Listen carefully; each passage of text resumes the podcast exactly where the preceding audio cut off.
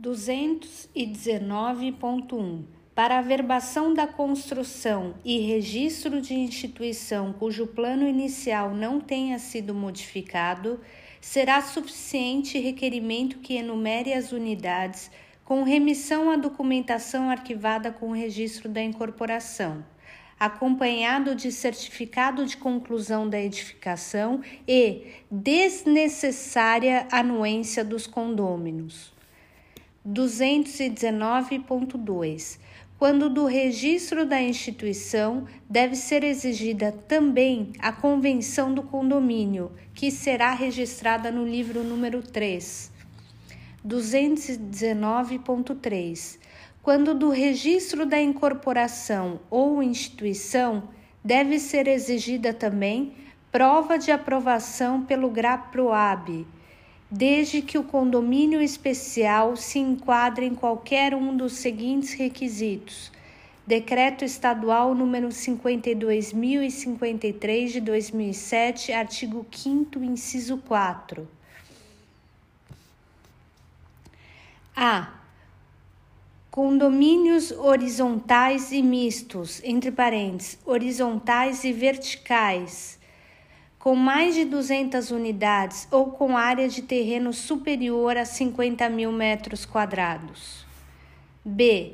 Condomínios verticais com mais de 200 unidades ou com área de terreno superior a 50 mil metros quadrados, que não sejam servidos por redes de água e de coleta de esgotos, guias e sarjetas, energia e iluminação pública. C. Condomínios horizontais, verticais ou mistos, entre parênteses horizontais e verticais, localizados em áreas especialmente protegidas pela legislação ambiental, com área de terreno igual ou superior a 10 mil metros quadrados.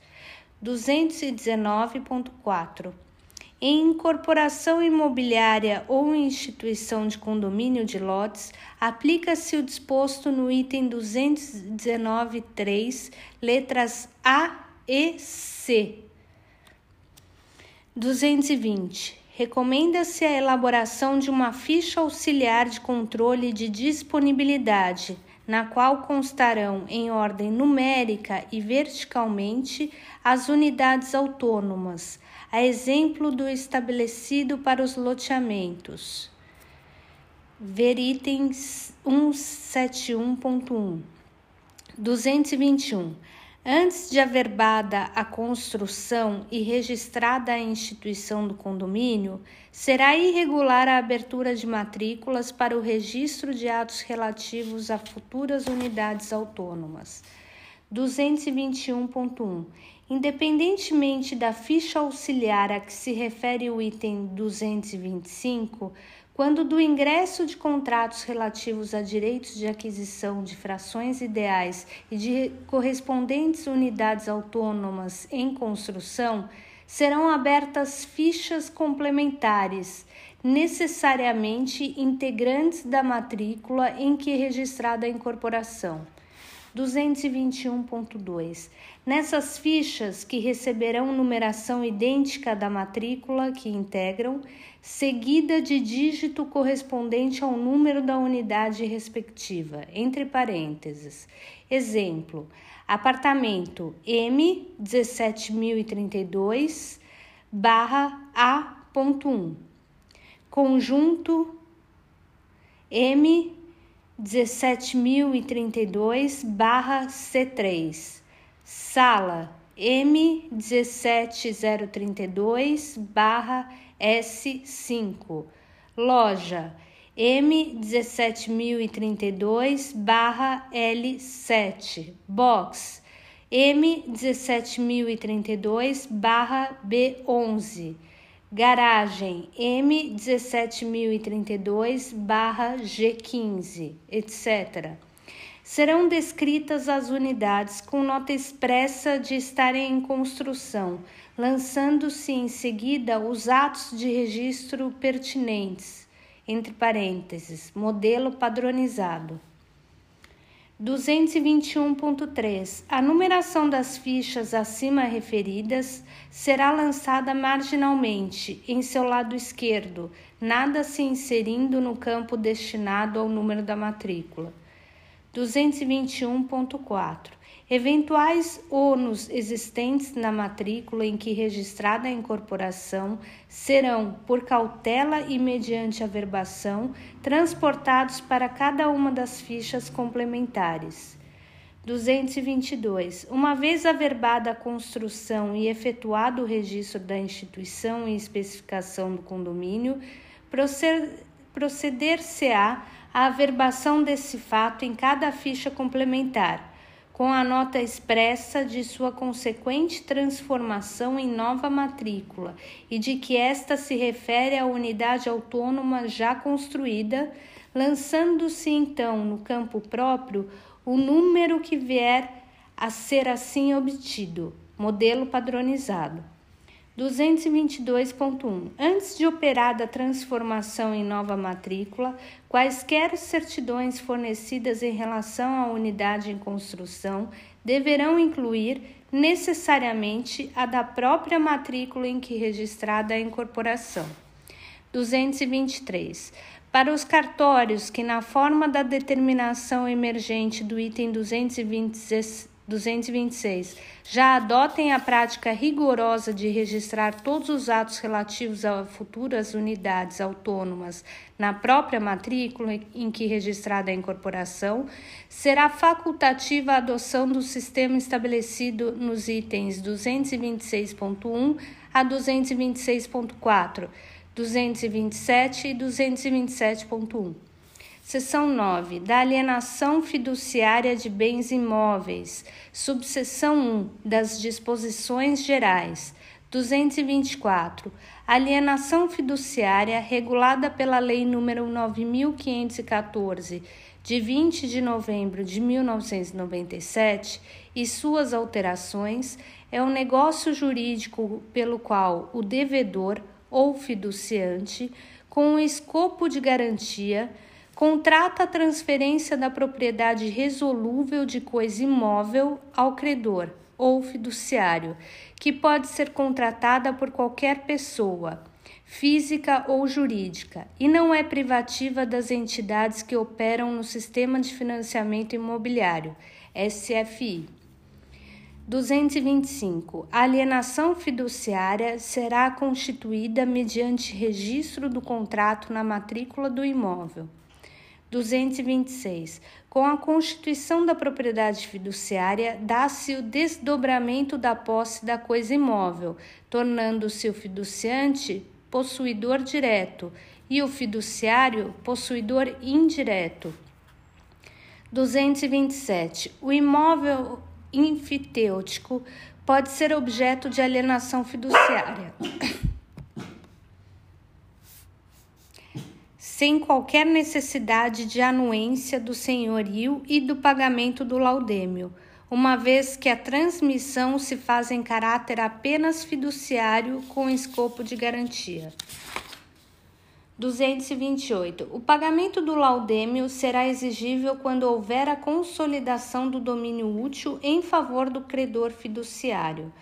229. Os atos e contratos referidos na Lei 9514 de 97 ou resultantes da sua aplicação, mesmo aqueles que visem a constituição, transferência, modificação ou renúncia de direitos reais sobre imóveis, poderão ser celebrados por escritura pública ou por instrumento particular com efeitos de escritura pública. 229.1. As entidades vinculadas ao sistema financeiro da habitação estão dispensadas do reconhecimento de firma. 230. O contrato que serve de título ao negócio fiduciário deverá conter os requisitos previstos no artigo 24 da Lei nº 9514 de 97. Inciso 1 o valor do principal da dívida. 2. O, o prazo e as condições de reposição do empréstimo ou do crédito do fiduciário. 3. A taxa de juros e os encargos incidentes. 4. A cláusula de constituição da propriedade fiduciária com a descrição do imóvel objeto da alienação fiduciária e a indicação do título e modo de aquisição. 5. A cláusula que assegura ao fiduciante, enquanto adimplente, a livre utilização por sua conta e risco do imóvel objeto da alienação fiduciária. 6. 6. A indicação para efeito de venda em público leilão do valor do imóvel e dos critérios para a respectiva revisão. 7. A cláusula que dispõe sobre os procedimentos do eventual leilão do imóvel alienado fiduciariamente. 8. O prazo de carência a ser observado antes que seja expedida intimação para purgação de mora ao devedor ou fiduciante inadimplente. 231. O termo de quitação emitido pelo credor fiduciário é o título hábil para averbar a reversão da propriedade plena para o nome do devedor fiduciante, mediante cancelamento do registro da propriedade fiduciária, só substituível por quitação constante de escritura pública ou de instrumento particular com força de escritura pública ou por sentença judicial transitada em julgado. 231.1.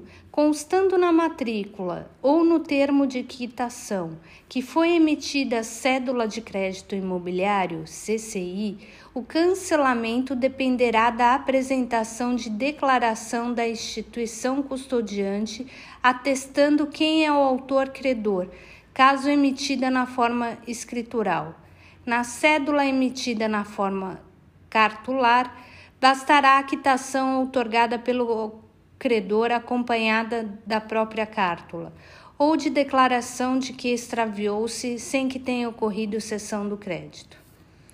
232. O devedor fiduciante, com anuência expressa do credor fiduciário, poderá transmitir seu direito real de aquisição sobre o imóvel objeto da alienação fiduciária em garantia, assumindo o cessionário adquirente as respectivas obrigações, na condição de novo devedor fiduciante.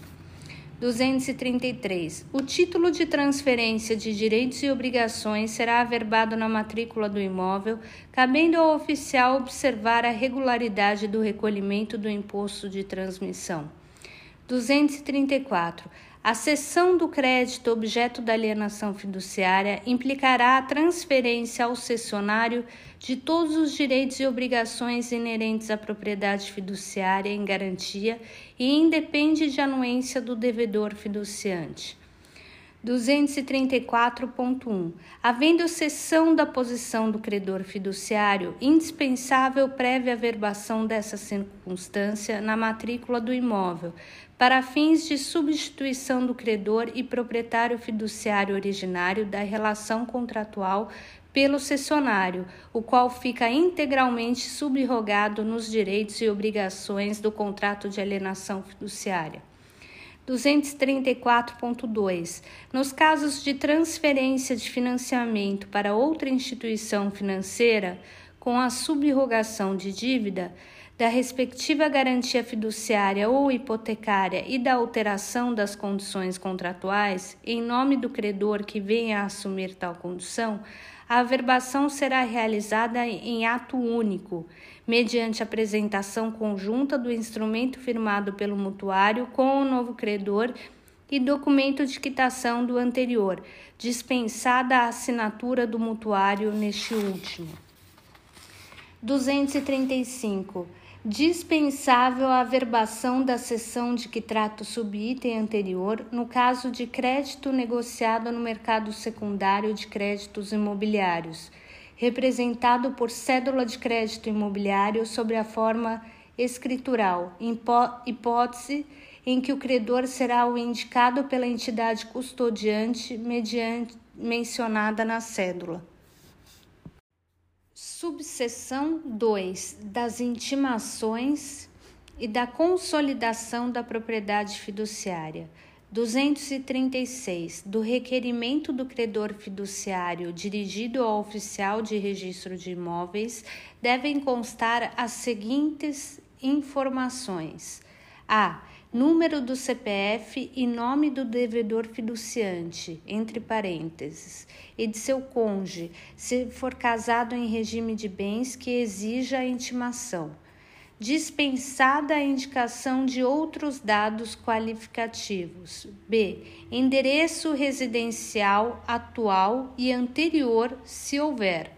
C. Endereço comercial, se houver D. Declaração de que decorreu o prazo de carência estipulado no contrato. Dem e. Demonstração do débito e projeção de valores para pagamento da dívida ou do valor total a ser pago pelo fiduciante por períodos de vencimento. F. Número do CPF e nome do credor fiduciário, dispensada a indicação de outros dados qualificativos. G. Comprovante de representação legal do credor fiduciário pelo signatário do requerimento, quando for o caso. 236.1. No demonstrativo do débito ou na projeção da dívida, é vedada a inclusão de valores que correspondam ao vencimento antecipado da obrigação. 236.2. Não cabe ao oficial do registro de imóveis examinar a regularidade do cálculo, salvo a hipótese do subitem anterior. 236.3. O terceiro que prestou a garantia também será intimado para pagamento em caso de mora do fiduciante entre parênteses, artigo 26, parágrafo 1 da Lei 9514 de 97. 236.4. Se o credor fiduciário tiver emitido cédula de crédito imobiliário, CCI, na forma escritural, o pedido deverá ser instruído com declaração atualizada da instituição custodiante, atestando quem é o atual credor se emitida na forma cartular, bastará a apresentação da cártula ou de declaração de que extraviou-se e o crédito não foi cedido, ou ainda de que será apresentada quando do pedido de consolidação, se o devedor não purgar a mora.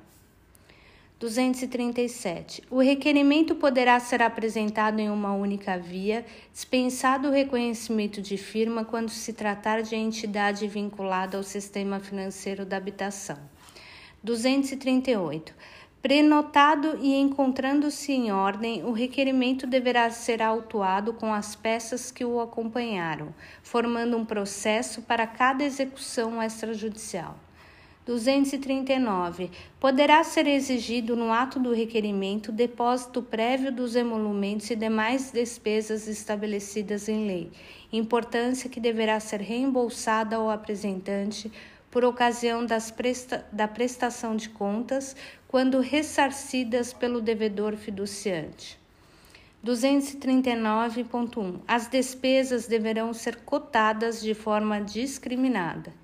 240. O requerimento de intimação deverá ser lançado no controle geral de títulos contraditórios, a fim de que, em caso de expedição de certidão da matrícula, seja consignada a existência da prenotação do requerimento.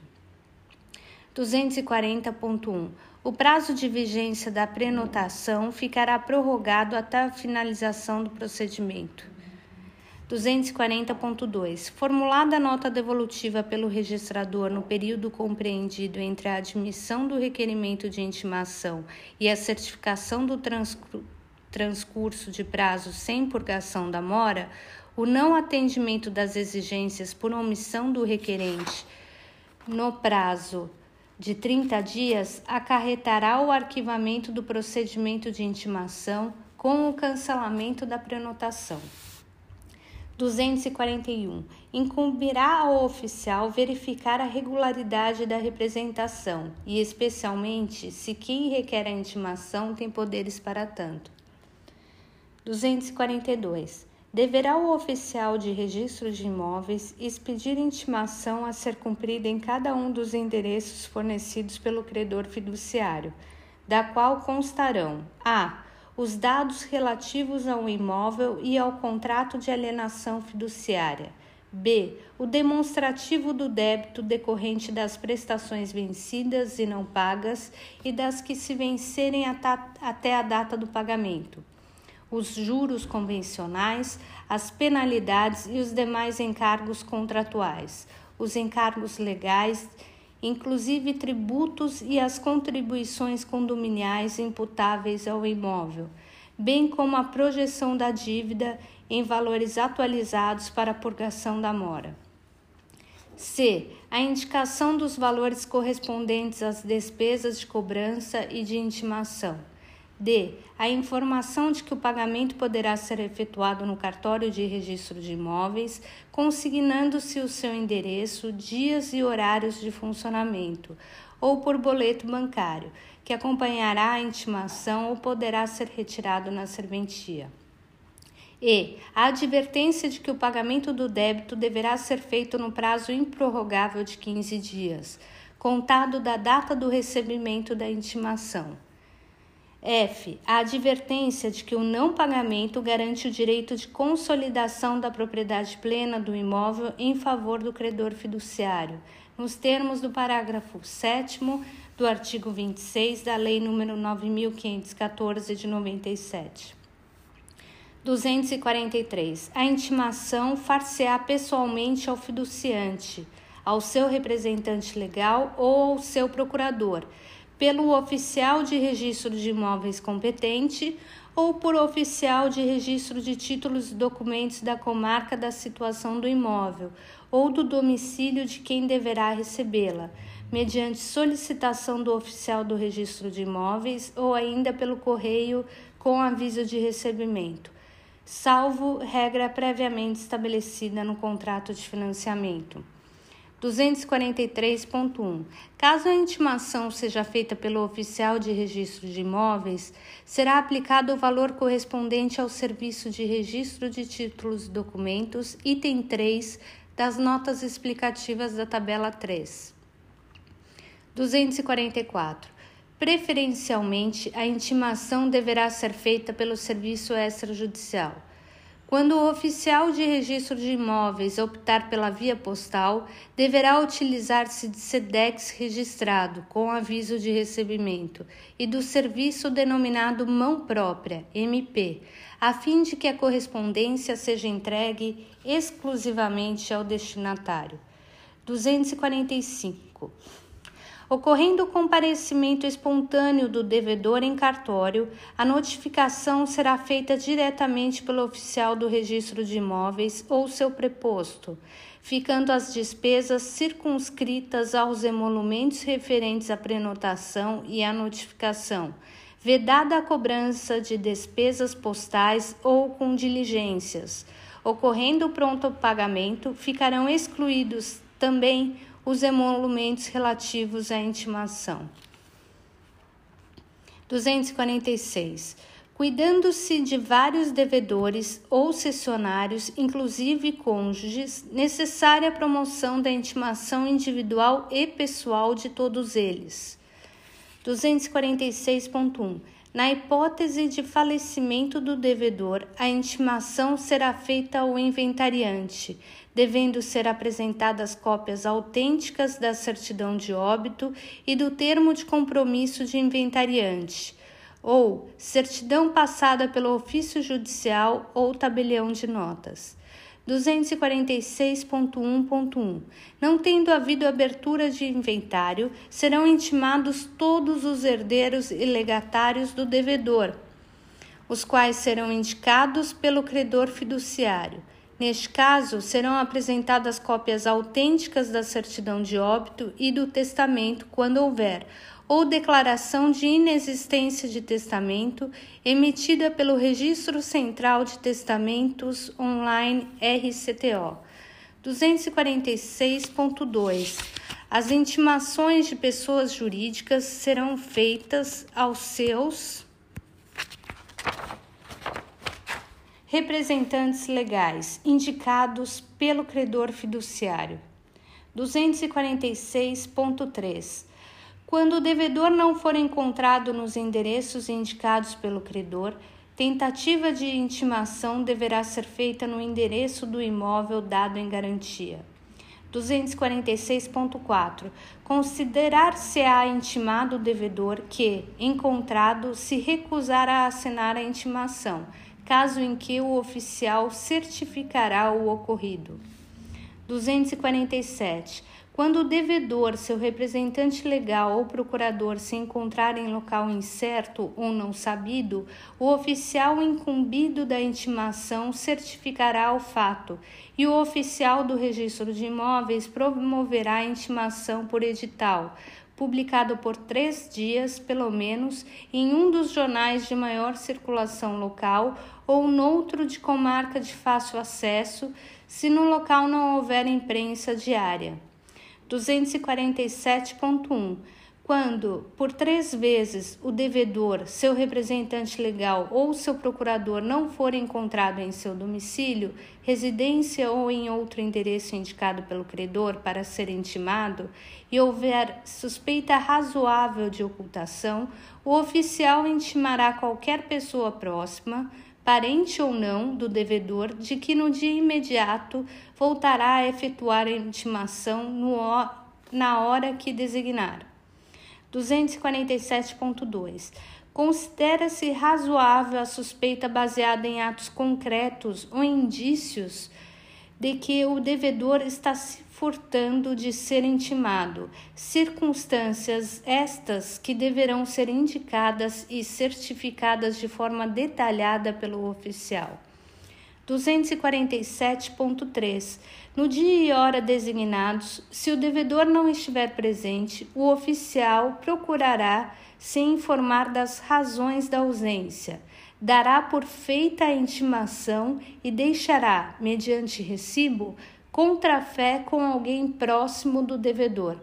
Em caso de recusa de recebimento da contrafé ou de assinatura do recibo, o oficial certificará o ocorrido. 247.4. Efetivada a intimação na forma do subitem anterior, que será certificada no procedimento em trâmite na serventia, o oficial enviará carta ao devedor no endereço dele constante do registro e no do imóvel da alienação fiduciária, se diverso, dando-lhe ciência de tudo 247.5. Considera-se ignorado o local em que se encontra o notificando quando não for localizado nos endereços conhecidos e, no momento da notificação, não existir qualquer outra informação sobre seu domicílio ou residência atual. 248.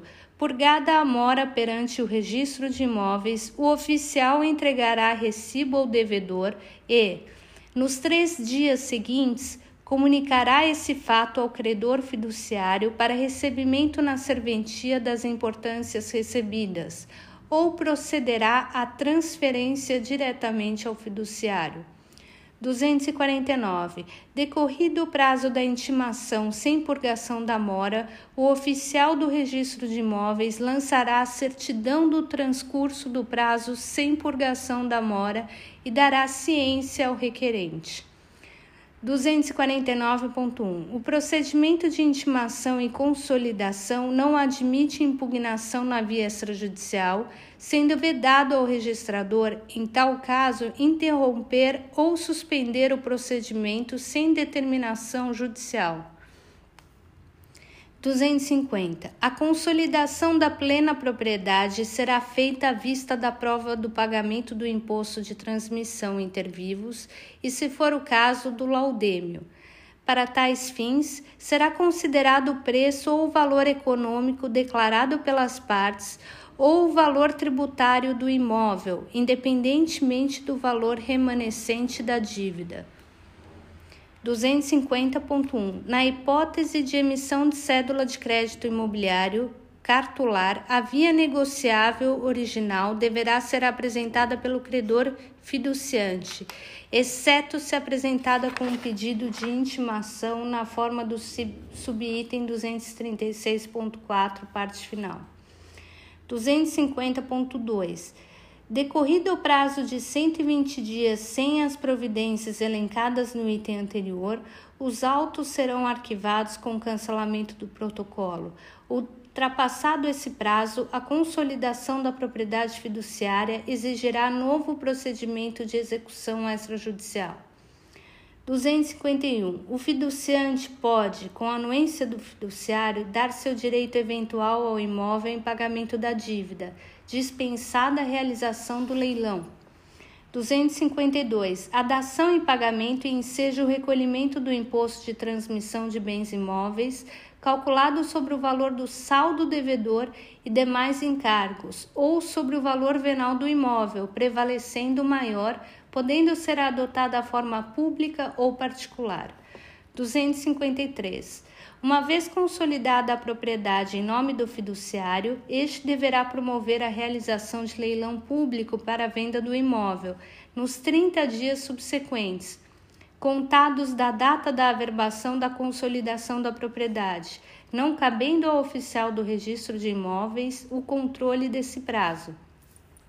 253.1. Havendo lance vencedor, a transmissão do imóvel ao licitante será feita por meio de registro de contrato de compra e venda, por instrumento público ou particular, no qual deverá figurar de um lado como vendedor o antigo credor fiduciário e de outro como comprador o licitante vencedor.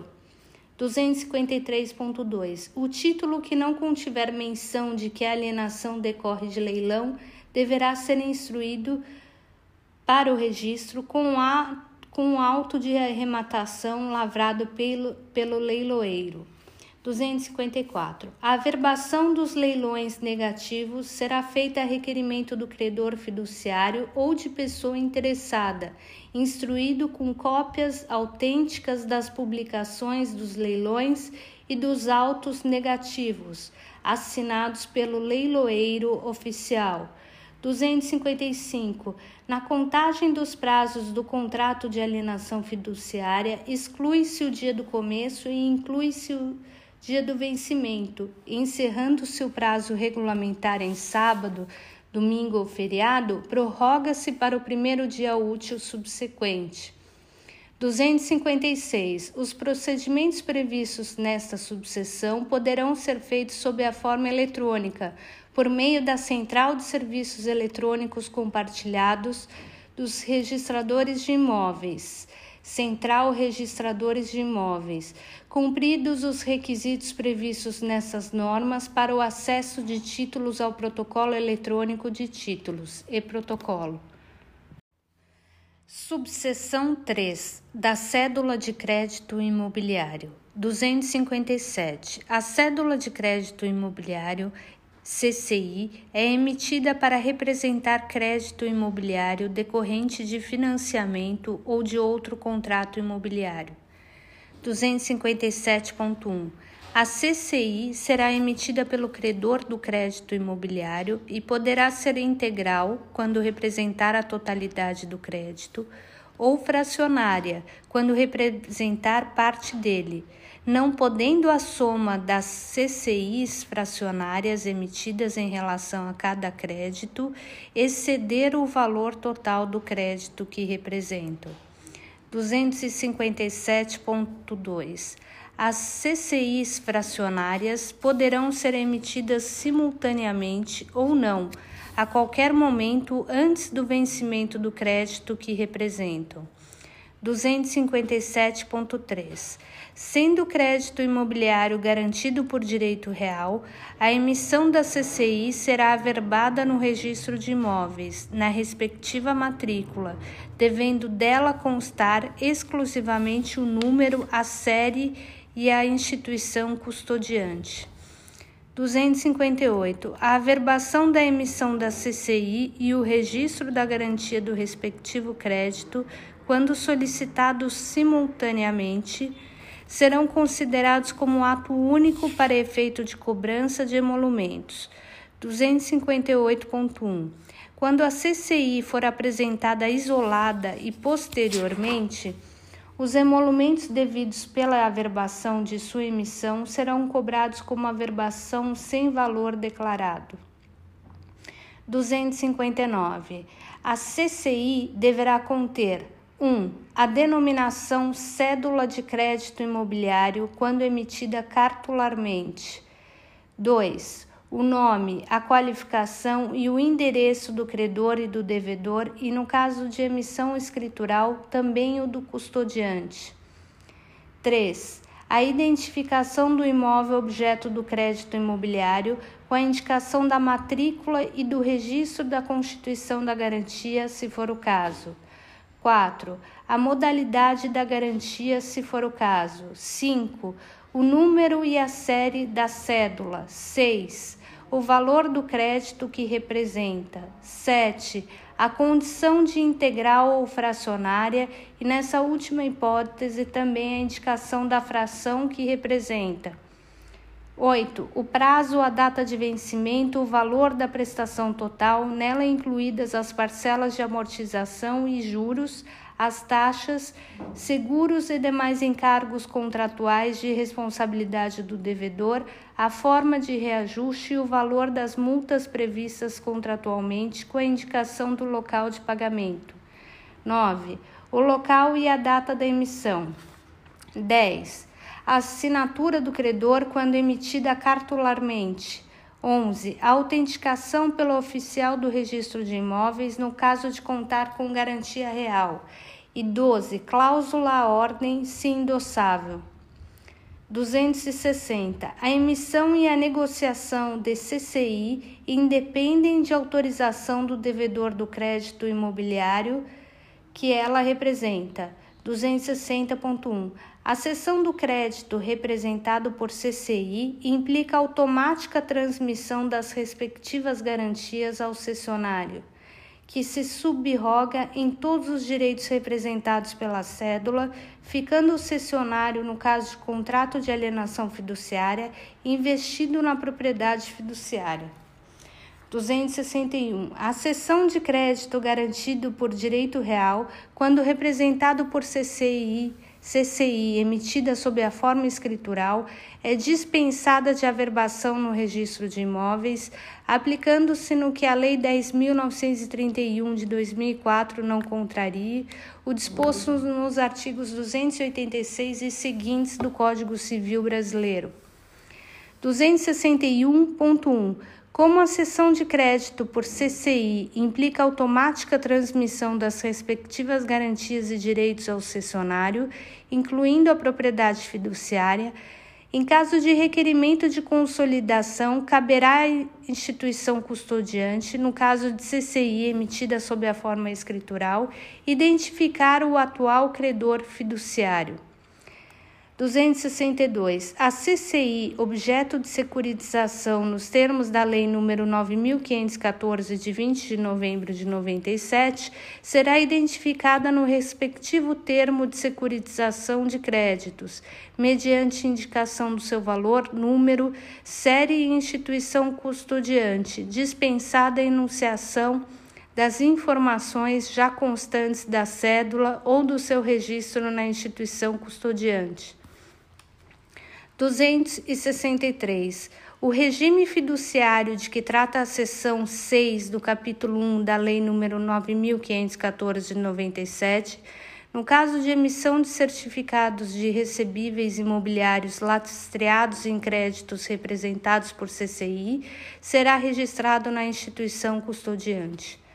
264. O resgate da dívida representada pela CCI prova-se com a declaração de quitação emitida pelo atual credor, identificado pela instituição custodiante, ou na falta desta, por outros meios admitidos em direito, aos quais o oficial fará menção no corpo da averbação, dispensada a averbação autônoma da sessão. 265. Os emolumentos devidos para o cancelamento do regime fiduciário e das garantias reais serão cobrados como ato único. 266. É vedada a averbação da emissão de CCI com garantia real quando houver prenotação ou registro de qualquer outro ônus real sobre os direitos imobiliários, inclusive penhora ou averbação de qualquer mandado ou ação judicial. Seção 10 do Registro da REURB, subseção 1 das Disposições Gerais 267. A presente seção trata do registro da regularização fundiária urbana, REURB, de núcleos urbanos informais consolidados e da titulação de seus ocupantes. 268. O procedimento de registro da Certidão de Regularização Fundiária, CRF, da regularização fundiária de interesse social ou específico deve observar o disposto na Lei nº 13.465 de 2017, no Decreto 9.310 de 2018 e nas normas técnicas desta seção, cabendo ao oficial do registro de imóveis a realização do controle de legalidade formal dos documentos expedidos pelo município e das aprovações dos órgãos competentes. Subseção 2. Da competência para o registro.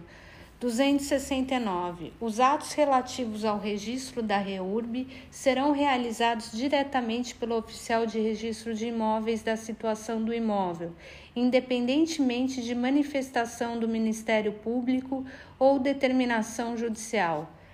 270. Na hipótese do núcleo urbano abranger imóveis situados em mais de uma circunscrição imobiliária, o procedimento será feito perante cada um dos respectivos oficiais de registro de imóveis.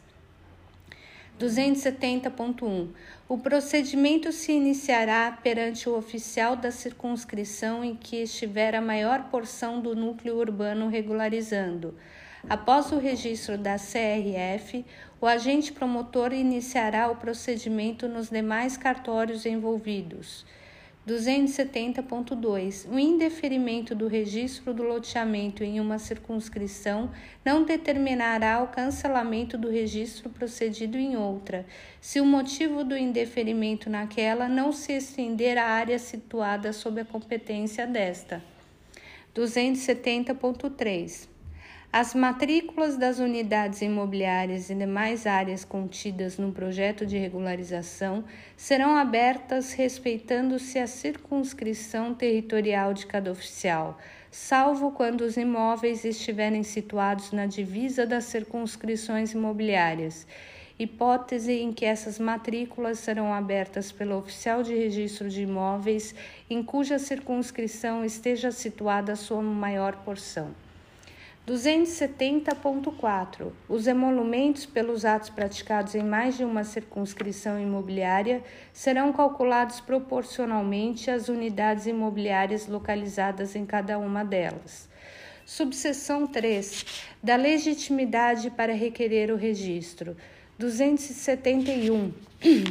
São legitimados para requerer a REURB nos termos da Lei 13.465 de 2017 1.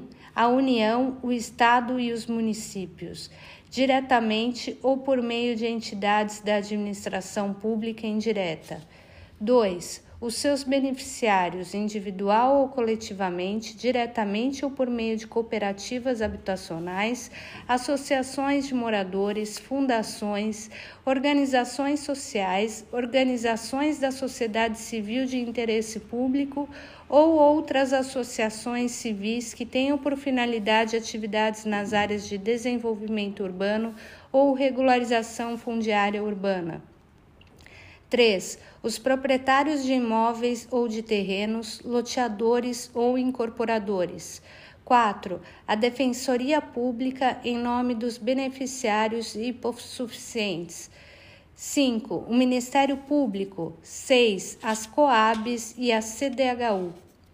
271.1 os agentes promotores legitimados para regularização fundiária poderão requerer todos os atos de registro, independentemente de serem titulares de domínio ou detentores de direito real sobre a gleba objeto da regularização, observados os limites da certidão de regularização fundiária CRF expedida pelo órgão competente e dos documentos que a compõem.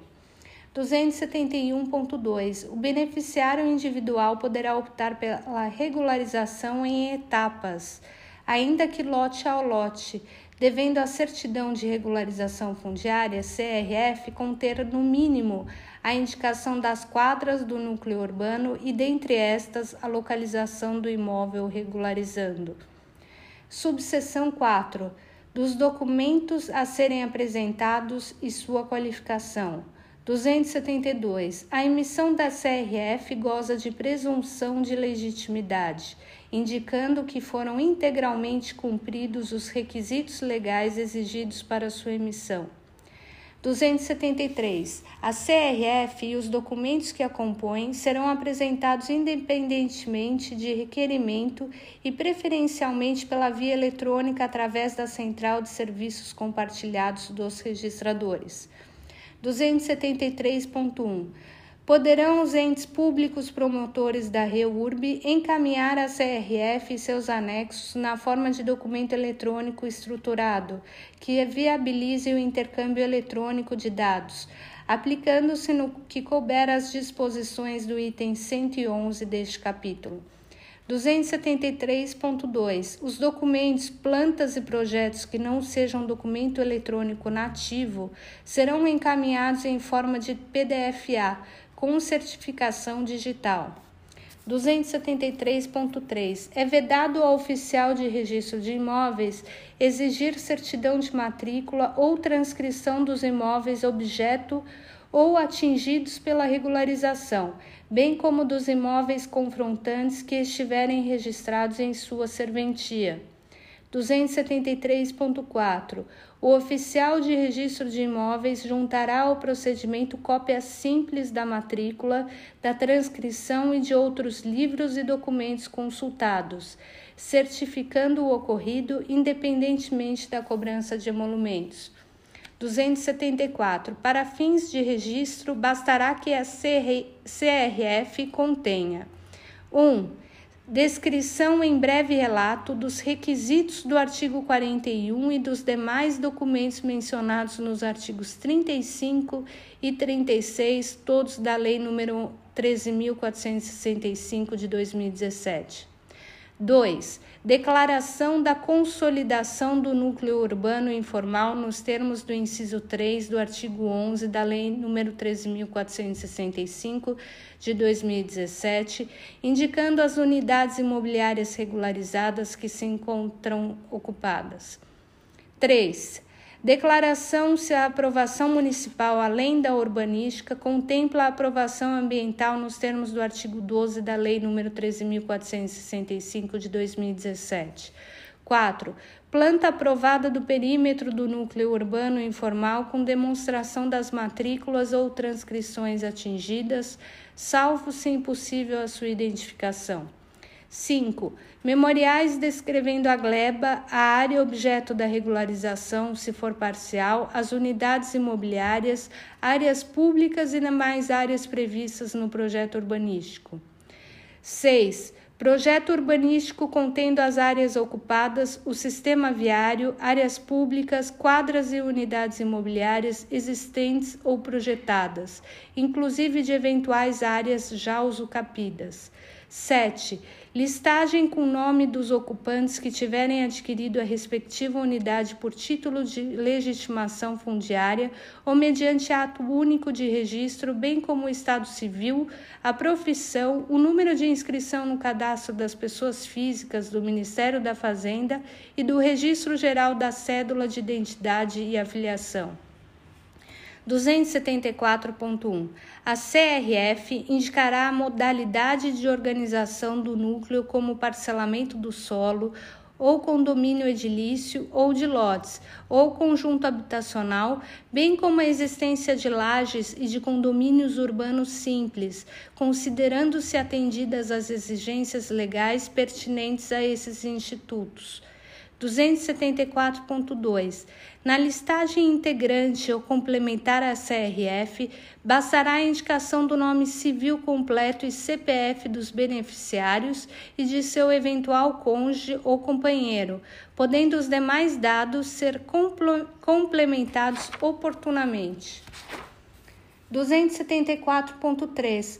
Caso a listagem da CRF ou a listagem complementar reconheça direito real não derivado de legitimação fundiária ou de posse, o ente público promotor da regularização deverá apresentar minuta de instrumento padrão indicativo do direito real constituído, declarando possuir os originais arquivados e subscritos por seus beneficiários. 274.4. Caso não conste da CRF a aprovação ambiental pelo município ou declaração de que esta foi efetuada pelo órgão estadual competente, será exigida a apresentação do documento correspondente. 274.5. Não serão aceitas CRFs sem a listagem de ocupantes e sem o reconhecimento de direito real sobre as unidades imobiliárias derivadas da regularização. 274.6. O georreferenciamento somente será exigido para as plantas e projetos apresentados ao registro de imóveis depois da edição da Lei nº 13.465, de 11 de julho de 2017 275. Para a REURB de núcleo urbano decorrente de empreendimento registrado, em que não foi possível realizar, por qualquer modo, a titulação de seus ocupantes, a CRF será apresentada de modo simplificado, devendo apenas atestar a implantação do núcleo nos exatos termos do projeto registrado e conter a listagem descrita no item 6. 276. Os padrões dos memoriais descritivos das plantas e das demais representações gráficas, inclusive as escalas adotadas e outros detalhes técnicos, seguirão as diretrizes estabelecidas pelo município, as quais serão consideradas atendidas com a emissão da CRF. 276.1. Os memoriais descritivos deverão ser subscritos apenas pelo responsável técnico do projeto e não demandarão aprovações dos órgãos públicos. 277. A identificação e caracterização da unidade imobiliária derivada de parcelamento de solo será feita com a indicação do seu número e de sua quadra, sua localização e nome do logradouro para o qual faz frente e se houver, e se houver designação cadastral. 277.1. Quando não houver indicação do número da unidade imobiliária e da quadra, deverá ser consignado se fica do lado par ou ímpar do logradouro e a que distância métrica da edificação ou da esquina mais próxima. 278. Para o registro de REURB de núcleos urbanos informais implantados anteriormente a 19 de dezembro de 79, que estejam integrados à cidade, é dispensada a apresentação de CRF, de projeto de regularização Item 278. Para o registro de REURB de núcleos urbanos informais implantados anteriormente a 19 de dezembro de 1979, que estejam integrados à cidade, é dispensada a apresentação de CRF, de projeto de regularização fundiária, de estudo técnico ambiental ou de quaisquer outras manifestações, aprovações, licenças ou alvarás emitidos pelos órgãos públicos, devendo o interessado apresentar os seguintes documentos: 1. Um, planta da área em regularização assinada pelo interessado responsável pela regularização e por profissional legalmente habilitado, acompanhada de anotação de responsabilidade técnica RT no Conselho Regional de Engenharia e Agronomia CREA ou de registro de responsabilidade técnica RRT no Conselho de Arquitetura e Urbanismo CAL contendo o perímetro da área a ser regularizada e as subdivisões das quadras, unidades imobiliárias e áreas públicas, com as dimensões e numeração das unidades imobiliárias, logradouros, espaços livres e outras áreas com destinação específica, se for o caso, dispensada a RT ou RRT, quando o responsável técnico for servidor ou empregado público. 2. Descrição técnica do perímetro da área a ser regularizada. do, das unidades imobiliárias, das áreas públicas e de outras áreas com destinação específica, quando for o caso. 3. Documento expedido pelo município atestando que o parcelamento foi implantado antes de 19 de dezembro de 79 e que está integrado à cidade. 4. Listagem com nomes dos ocupantes que houverem adquirido a unidade imobiliária regularizada, elaborada por ente público legitimado para promover a regularização. Nas regularizações promovidas pelas pessoas e entidades referidas no artigo 14, incisos 2 e 3 da Lei nº 13.465 de 2017, a listagem deverá ser instruída com os documentos comprobatórios e com a manifestação de anuência dos adquirentes das áreas que serão regularizadas. 278.1 da certidão exigida no inciso 3 do item anterior deverá constar a modalidade de reurb para fins de aplicação das isenções previstas em lei. 279. O registro da CRF independe de averbação prévia do cancelamento do cadastro de imóvel rural no INCRA, da edição de lei de inclusão do núcleo em perímetro urbano e de existência de zonas especiais e de interesse social, ZEIS. 280. O registro da CRF de bem imóvel público independe de lei de desafetação e de procedimento licitatório para alienação das unidades imobiliárias. 281. Não serão exigidos reconhecimentos de firmas na CRF ou em qualquer documento que decorra da aplicação da Lei 13.465 quando apresentados pela União, estados, municípios ou entes da administração pública indireta. 282. Para a realização dos atos previstos no artigo 13 da Lei 13.465, é vedado ao oficial de registro de imóveis exigir a comprovação do pagamento de tributos ou penalidades tributárias. 283. Tratando-se de unidade imobiliária isolada com destinação urbana contida em área rural de maior extensão, a descrição deve conter ao menos dois pontos georreferenciados, uma coordenada georreferenciada em seu ponto inicial, bem como seus limites, características e confrontações definidos em planta e memorial descritivo. 284. Para fins de reurb, a sentença expropriatória prevista nos parágrafos 4 e 5 do artigo 1228 da Lei 10.406 de 2002 deverá vir instruída com a CRF expedida nos termos da Lei nº 13.465 de 2017. Subseção 5 do procedimento Item 285. O procedimento de registro da CRF tramitará em prenotação única, independentemente de requerimento, e sua apresentação legitima e autoriza a prática de todos os atos necessários ao registro da REURB e da titulação de seus beneficiários. 286 Recebida a CRF, cumprirá o oficial de registro de imóveis prenotá-la, autuá-la, instaurar o procedimento registral e, no prazo de 15 dias, emitir a respectiva nota de exigência ou praticar os atos tendentes ao registro. 286.1 a qualificação negativa de um ou alguns nomes constantes da listagem não impede o registro da CRF e das demais aquisições. 286.2. Estando a documentação em ordem, em até 15 dias, o oficial de registro de imóveis efetuará os atos registrais e comunicará ao agente promotor.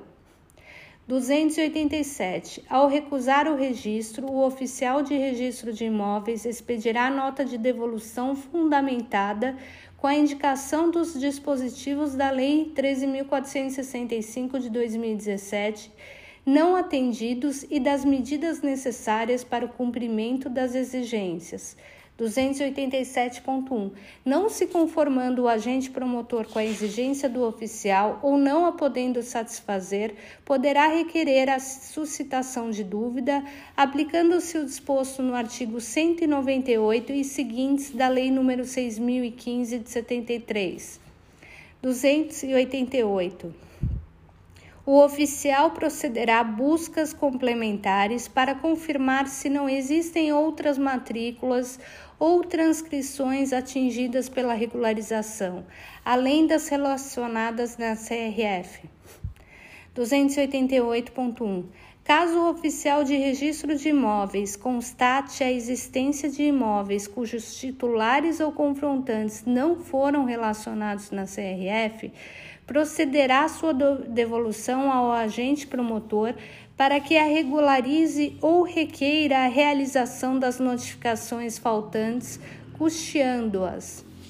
289. O oficial de registro fica dispensado de providenciar a notificação dos titulares de domínio, dos confinantes e de terceiros eventualmente interessados, desde que o município declare ter cumprido o disposto no artigo 31 da Lei 13.465 de 2017 e não sejam localizadas matrículas ou transcrições além daquelas indicadas na CRF. 290. Havendo necessidade de notificações complementares, o oficial de registro de imóveis as emitirá de forma simplificada, contendo os dados de identificação do núcleo urbano a ser regularizado, sem a anexação de plantas, projetos, memoriais ou outros documentos, convidando o notificado a comparecer à sede da serventia para tomar conhecimento da CRF, com a advertência de que o não comparecimento e a não apresentação de impugnação no prazo legal importará em anuência ao registro e a perda de eventual direito que o notificado titularize sobre o imóvel objeto da REURB. 290.1 as notificações serão feitas pelo oficial de registro de imóveis, pessoalmente ou por via postal, com aviso de recebimento, no endereço que constar da matrícula ou da transcrição, para que os notificados, querendo, apresentem impugnação no prazo comum de 30 dias, dispensado o procedimento de notificação por oficial de registro de títulos e documentos. 290.2. As notificações serão consideradas cumpridas quando comprovada a entrega no endereço constante da matrícula ou transcrição. Ausente este ou incompleto, publicar-se-á edital. 290.2.1. A ausência de qualificação completa do proprietário do imóvel na matrícula ou transcrição não impede sua notificação nos termos da Lei 13.465 de 2017, desde que identificável, sendo dispensada a prévia averbação dos dados faltantes para efeitos de prosseguimento do registro da REURB. 290.3. Aplica-se o disposto Aplica-se o parágrafo 10 do artigo 213 da Lei 6015 de 73 a todas as hipóteses em que haja pluralidade de proprietários ou confrontantes em situação de condomínio, notificando-se apenas um dos proprietários de cada matrícula. 290.4. Eventuais titulares de domínio ou confrontantes não identificados ou não encontrados ou que recusarem o recebimento da notificação por via postal serão notificados por edital para que, querendo, apresentem impugnação no prazo comum de 30 dias.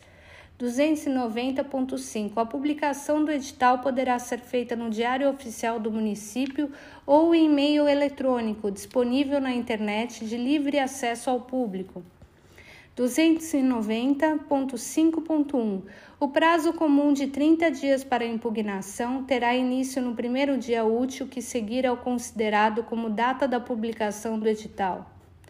290.5.2. O edital conterá a finalidade a que se destina a identificação simplificada do núcleo urbano em vias de regularização, sua localização e números das matrículas e transcrições atingidas com a REURB, além de explicitar as consequências da não oposição ao pedido no prazo.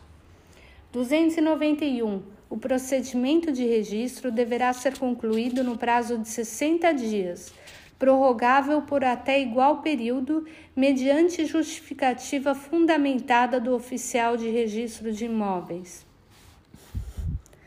291.1. O procedimento de registro será encerrado se o requerente não atender às exigências formuladas pelo oficial de registro de imóveis no prazo de 30 dias, a contar da remessa da nota com indicação das pendências.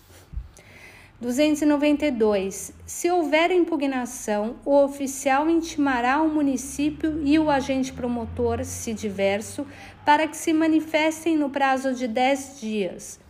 Caso as partes não formalizem transação para solucioná-la, o oficial de registros de imóveis procederá da seguinte forma: 1. Um, se, pelos critérios da prudência e da razoabilidade, o oficial considerar a impugnação infundada, rejeitá-la-á de plano por meio de ato motivado, do qual constem expressamente os motivos pelos quais assim a considerou e dará seguimento ao procedimento, caso o impugnante não recorra no prazo de dez dias.